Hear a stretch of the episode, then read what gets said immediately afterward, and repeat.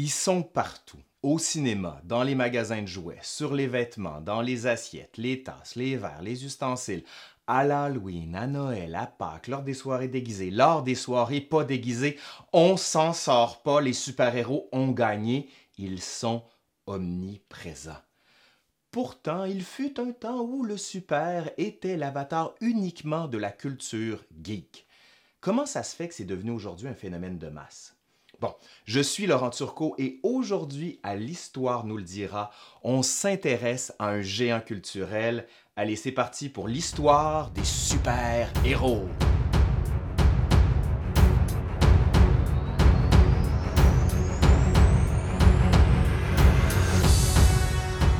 Superman, Batman, Spider-Man, Hulk, Captain America, Wonder Woman, Iron Man, tous illustres membres du Nouvel Olympe, celui qui domine les salles de cinéma en Amérique et à travers le monde. En fait, les super-héros ont transcendé leur origine et sont devenus partie intégrante de la culture populaire. Comment tout ça est arrivé? Avant tout, il faut se replacer dans le contexte, hein, parce qu'un historien, ça se replace toujours dans le contexte. Nous sommes aux États-Unis dans les années 1920 et 1930.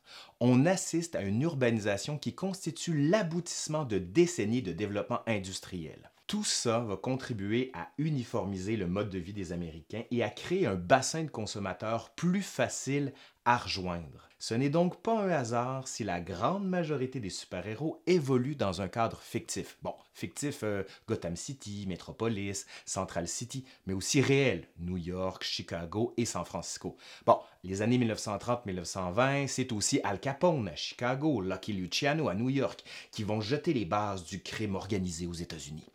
Ça explique peut-être l'abondance de gangsters comme antagonistes dans la littérature pulp et les premiers comics, reflet éloquent des craintes des Américains face à la criminalité urbaine. L'ancêtre le plus direct du comic book de super-héros est le pulp, ainsi appelé en raison du papier de mauvaise qualité sur lequel on imprimait. Déjà populaire au tournant du 20e siècle, le genre atteint son summum de notoriété dans les années 20 et 30. Ok, bon, je vous entends, qu'est-ce que le pulp? Un jus d'orange? Ben non, Voyons, qu'est-ce que c'est ça? Ben, en fait, il s'agit d'histoires fantastiques, policières, de science-fiction diffusées par le biais de publications mensuelles comme Amazing Stories, Adventure, Weird Tales et Unknown. Souvent sensationnalistes et extravagants, les récits qu'on y retrouve attirent des milliers de lecteurs à travers les États-Unis. La popularité grandissante du pulp va lui permettre même de déborder l'imprimé pour envahir d'autres médiums comme la radio et le cinéma. C'est au cœur du pulp que vont s'imposer des personnages que l'on pourrait considérer comme les ancêtres des super-héros, qui soient associés à des récits d'aventure comme Doug Savage en 1933, The Phantom en 1936, des intrigues policières comme The Shadow en 1931, The Spider en 1933 et des sagas fantastiques Conan le barbare en 1932. Ben oui, on n'a pas attendu Arnold pour faire la chose. Mais aussi des histoires de science-fiction. Buck Rogers en 1928, Flash Gordon en 1934. Dotés de talents exceptionnels, parfois masqués ou mystérieux, toujours dédiés à la lutte contre le mal ou le crime, ils annoncent déjà leurs successeurs. Ben oui, ils arrivent, les super... Bon, qu'est-ce qui explique l'émergence du super-héros à la fin des années 1930? Ben, la crise de 1929 a eu un impact indéniable sur le moral des Américains. Plongée dans l'abîme, l'économie peinait à se relever du crash boursier et des millions de travailleurs vont se retrouver sans emploi. Et là, le miracle arrive. C'est en 1938, dans Action Comic numéro 1, que va apparaître Superman pour la première fois. Capable de saut au-dessus des gratte-ciels, plus rapide qu'une balle, presque invulnérable et doté d'une force surhumaine, Superman est le premier super-héros rassemblant toutes les caractéristiques aujourd'hui typiques de ce genre de personnage. Des pouvoirs surnaturels bien au-delà des capacités humaines, un costume thématique, une identité secrète, Clark Kent, un code moral, Truth, Justice and the American Way. I mean, uh, why are you here? There must be a reason for you to be here. Yes, I'm here to fight for truth and justice and the American way. Bon, pourquoi ça marche aussi bien les super-héros? Mais parce qu'on utilise des éléments connus de plusieurs Américains, et notamment la religion.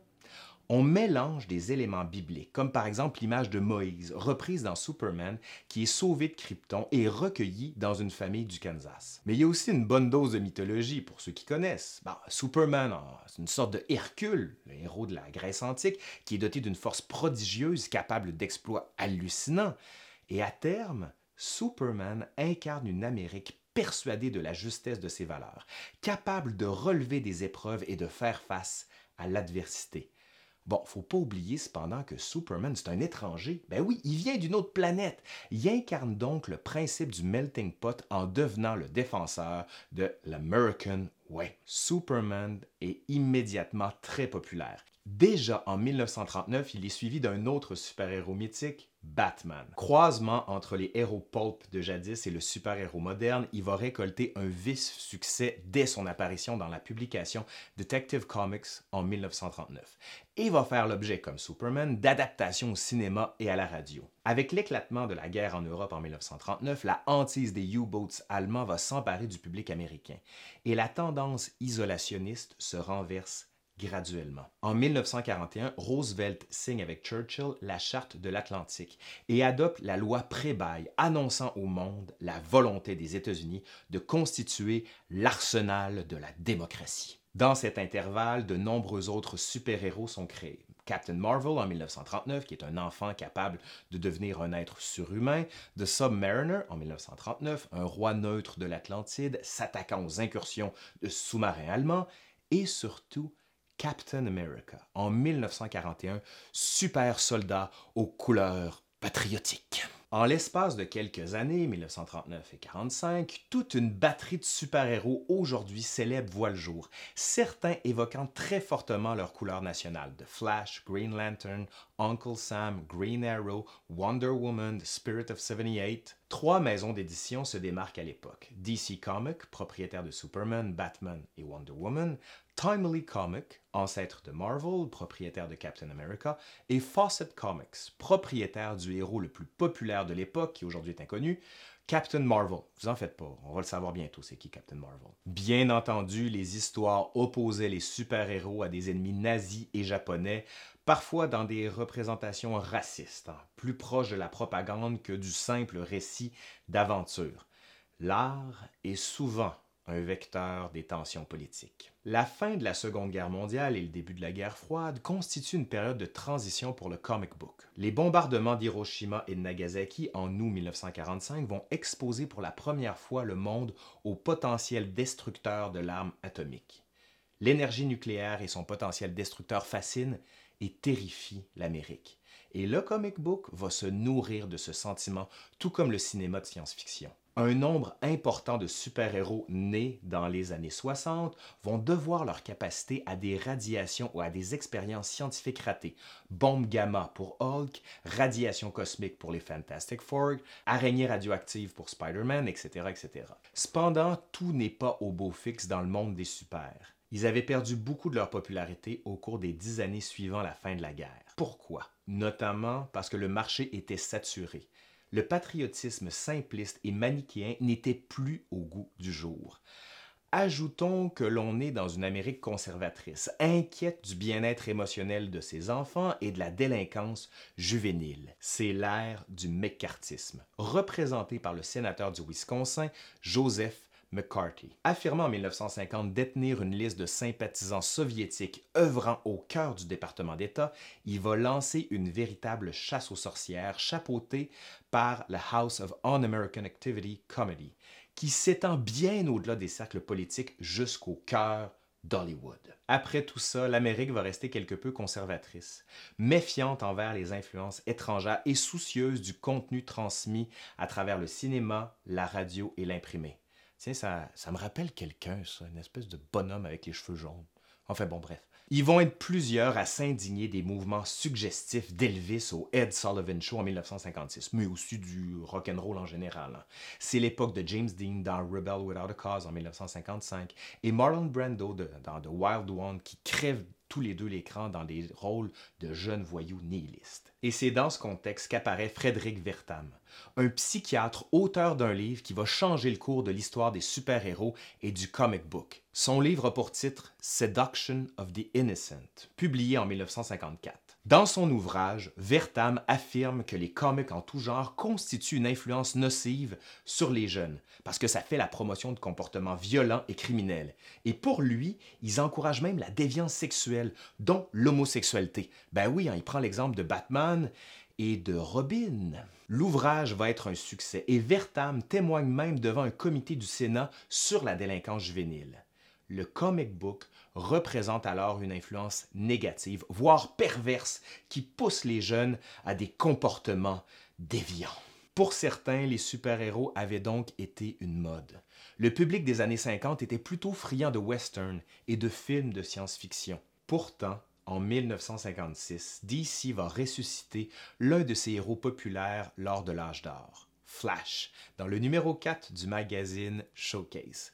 Et là, le succès est immédiat et va inaugurer ce qu'on pourrait appeler l'âge d'argent du comic book de super-héros. Encouragé par ce succès, DC va réactualiser plusieurs de ses propriétés intellectuelles et va créer en 1960 la très célèbre Justice League, une équipe regroupant les super-héros les plus populaires de DC, Batman, Superman, Wonder Woman, Flash, etc., puis les. Cependant, un nouveau joueur prenait sa place dans l'industrie, Marvel Comics, autrefois Timely Comic. Grâce à une équipe exceptionnelle, Stanley, Jack Kirby, John Romita, Steve Ditko, et à une nouvelle approche, Marvel renouvelle le genre et domine le marché. Durant les années 60, une pléiade de héros d'aujourd'hui, emblématiques, sont créés en rafale, dont les Fantastic Four en 61, Hulk en 62, Spider-Man, Thor, X-Men, Iron Man la fin des années 60 et le début des années 70 modifient ce portrait idyllique, montrant à nouveau de façon éloquente l'impact du contexte sur le contenu des comics. La société américaine vit alors une période intense de contestation. D'un côté, les mouvements étudiants mobilisés par le Free Speech Movement font connaître leur désapprobation devant les incohérences de l'American Dream et les actions des États-Unis à l'étranger, plus particulièrement la guerre du Vietnam et la conscription. De l'autre côté, le mouvement des droits civiques déjà enclenché dans les années 50 pour lutter contre la ségrégation raciale s'intensifie. Cette Amérique troublée face à ses contradictions, à la perte de son innocence, laisse des traces sur les super-héros. Le col plus célèbre est la mort en 1973 de Gwen Stacy, la copine de longue date de Spider-Man, tuée par le Green Goblin les êtres aimés de nos super-héros ne sont plus intouchables, et leurs antagonistes peuvent parfois être victorieux. Ouais, je sais, des fois, ça, je m'emballe. L'anti-héros, figure aujourd'hui omniprésente, émerge avec des personnages comme The Punisher, qui est très brutal, qui est en guerre contre la pègre qui a tué sa famille. On peut aussi citer Judge Dredd en 1977, qui est un policier impitoyable, autorisé à juger et à tuer dans une mégalopole du futur rongé par le crime comme au cinéma, des personnages afro-américains se taillent une place. Black Panther, Falcon, Powerman, Blade. Arrivent les années 80. Côté comic book, c'est la grande déconstruction. Trois œuvres phares détruisent la conception traditionnelle du super-héros en les montrant sous un jour plus ténébreux, plus sombre, moins reluisant. D'abord, V for Vendetta, de 82 à 89, par l'auteur britannique Alan Moore. C'est l'histoire d'une Grande-Bretagne devenue fasciste, confrontée à un terroriste masqué, surnommé V, et qui est prêt à séquestrer ou tuer pour détruire le système. Ensuite, The Dark Knight Returns, par Frank Miller, qui ramène Batman à ses origines, celle d'un justicier de la nuit, violent, intimidant, véritable antithèse de la vieille série télévisée des années 60. Le Batman qu'on voit, il est vieillissant, aigri. Résigné, il va sortir de sa retraite forcée pour rétablir la loi à Gotham affrontant même Superman au terme du récit. Et enfin, Watchmen en 86 et 87, une autre œuvre d'Alan Moore qui va présenter des super-héros à la retraite face à leur névrose dans une Amérique alternative toujours gouvernée par Nixon au bord de la guerre nucléaire. Il y a un film qui a été tiré de ça et le film est assez pas mal. Ces trois récits-là ne tuent pas le comic book, mais mettent fin définitivement au manichéisme des années 50 et 60 et confirment la nouvelle orientation du genre vers un horizon plus sombre. La chute du mur de Berlin en 1989 et l'intervention foudroyante des États-Unis en Irak en 90 et 91 provoquent une brève bouffée d'optimisme.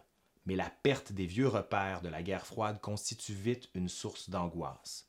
De plus en plus de super-héros jadis invincibles se retrouvent eux-mêmes victimes, brisés par leurs ennemis, vulnérables et sans défense. En 1992, DC choque le grand public et le lectorat en publiant la mort de Superman aux mains d'un monstre appelé Doomsday. Plusieurs des héros populaires durant les années 90 cadrent avec le climat de pessimisme et d'hyperviolence. Spawn, un mercenaire ancien serviteur de Seigneur Démon, Venom, une espèce de symbiote monstrueuse obsédée par Spider-Man, Hellboy, un fils du démon luttant contre les forces de l'enfer, Lobo, un moteur intergalactique violent, sexiste, grossier. Les années 90 sont aussi un tournant dans la représentation des super-héros au cinéma. Le célèbre film Superman en 1978 de Richard Donner est un succès populaire et critique avec des effets spéciaux, des costumes colorés et un ton héroïque et optimiste. Là, vous me dites euh, vraiment là, des, euh, des effets spéciaux? Ok, si tu veux, mais c'était pas énorme. Pour l'époque, c'était cool.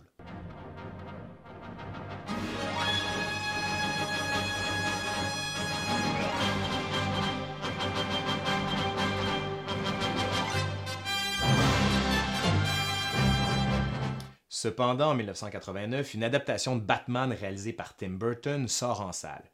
Plus sombre et gothique, inspirée de l'ensemble des représentations du personnage à travers les décennies. Le film fait un malheur et réussit à convaincre Hollywood de la rentabilité des super-héros. Il va inspirer trois suites et aussi un pléthore d'adaptations d'autres propriétés intellectuelles, dont certaines datant des années 30 comme The Shadow en 1994 et The Phantom en 1996. La lune de miel entre Hollywood et les super-héros semblait toutefois être sur le point de se terminer à l'aube du nouveau millénaire. Le film Batman et Robin, en 1997, quatrième de la série, s'avère être un flop monumental. Hein. Regardez-le, vous allez comprendre pourquoi. Toutefois, une première adaptation des X-Men en 2000 récolte d'importants profits, poussant la 20th Century Fox à tenter sa chance avec Spider-Man. La sortie est prévue en 2002.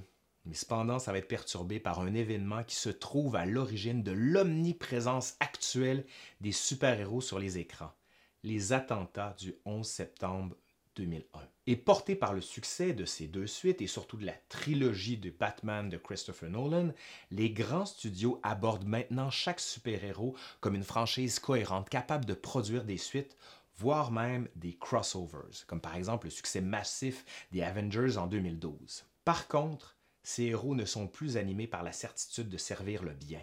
Ils sont tourmentés, imparfaits, voire moralement faillibles car confrontés à des ennemis chaotiques, nihilistes et imprévisibles. Et là, bien sûr, on pense à The Joker. Contrairement à ce que certains affirment, les super-héros ne sont pas qu'un simple divertissement. Ils permettent de comprendre les obsessions collectives et individuelles sur les valeurs essentielles de la société occidentale. Mais rassurez-vous, on n'en a pas fini avec les super-héros. Il va y avoir bientôt d'autres films pour assouvir vos désirs de super. Je tiens à remercier Étienne Gendron qui enseigne à Lionel Groux, qui est un grand spécialiste de l'histoire américaine. Et c'est fini pour aujourd'hui. Donc je suis Laurent Turcot et je vous dis bye bye!